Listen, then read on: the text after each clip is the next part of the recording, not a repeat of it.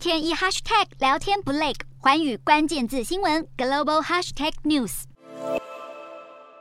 新冠 Omicron 亚型变异株 BA.4 及 BA.5 扩大传播，全球疫情迅速回升。曾在二十一日感染新冠肺炎的美国总统拜登，在美东时间二十六日晚上与二十七日早上进行两次采检，结果都呈阴性后，正式结束自主隔离。拜登重返工作岗位当天，就在白宫发表演说。而在亚洲方面，正受第七波疫情袭扰的日本，单日确诊数连创新高。日本二十七日新增单日确诊数将近二十一万人，首都东京新增确诊数高达三万例，在短短一周内就暴增了四成。而这一波疫情还瘫痪了某些政府部门。日本在当地时间二十七日宣布暂停全国一百七十间邮局的窗口服务，并停止部分 ATM 服务，以防止病毒透过密集接触扩大传播。同为东北亚国家的南韩疫情也因为新冠 Omicron 亚型变异株 BA.4 及 BA.5 的扩散而迅速升温。南韩二十七日新增了十万零两百八十五例单日确诊案例，是三个月以来首次突破十万例。南韩疾病管理厅表示，全国累计病例已经高达一千九百四十四多万例。